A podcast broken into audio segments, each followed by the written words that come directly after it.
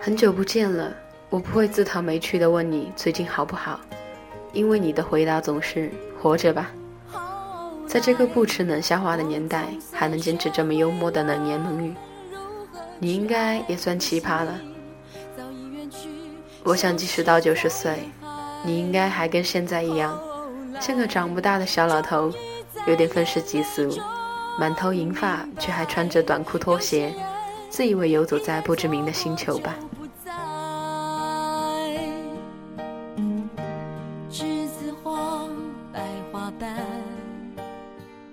我还记得你早年奋力写书的模样，在光复南路的一家小店里，一壶茶，一包烟，握着笔，一个字一个字的写下，然后固定在傍晚时，身为助理的我去接你，前往录音室，再帮你把一张张的文字打进计算机里。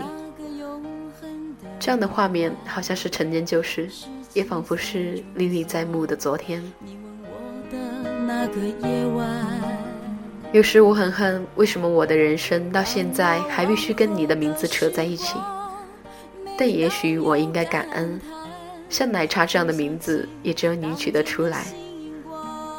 朋友从西藏回来，说我的歌大街小巷都听得到，因为高原同胞天天要喝奶茶，赞叹我的名字取得好。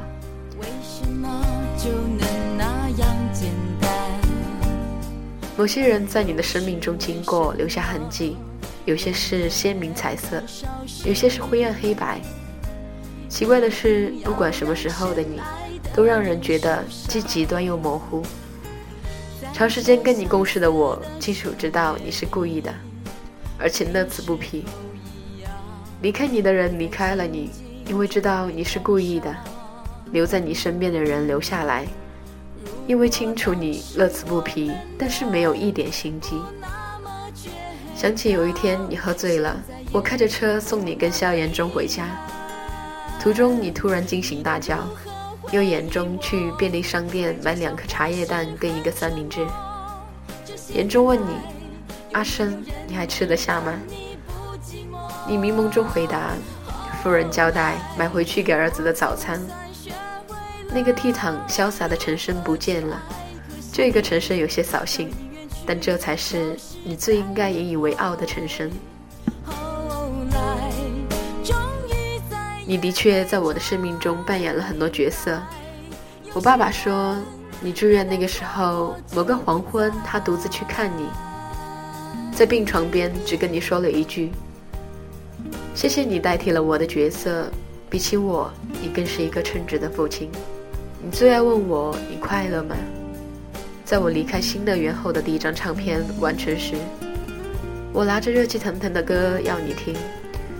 电话里的你说我不用听，你只告诉我，唱这些歌你快乐吗？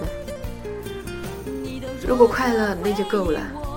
我知道你是故意的，是老招，但到现在为止，工作中虽难免会做一些妥协的事，唯有唱歌。师傅的话，我谨记在心。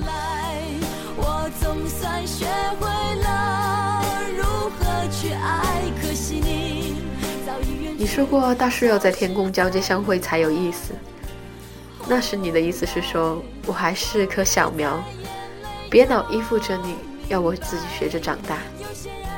你总会有九十岁的时候，我也会有八十岁的时候。到那个时候，我不奢望我的树比其他人高。也不需要长得跟其他人一般高，我只确定我的树顶能遥遥见到你的树顶就够了。刘若英给陈升新书的序言。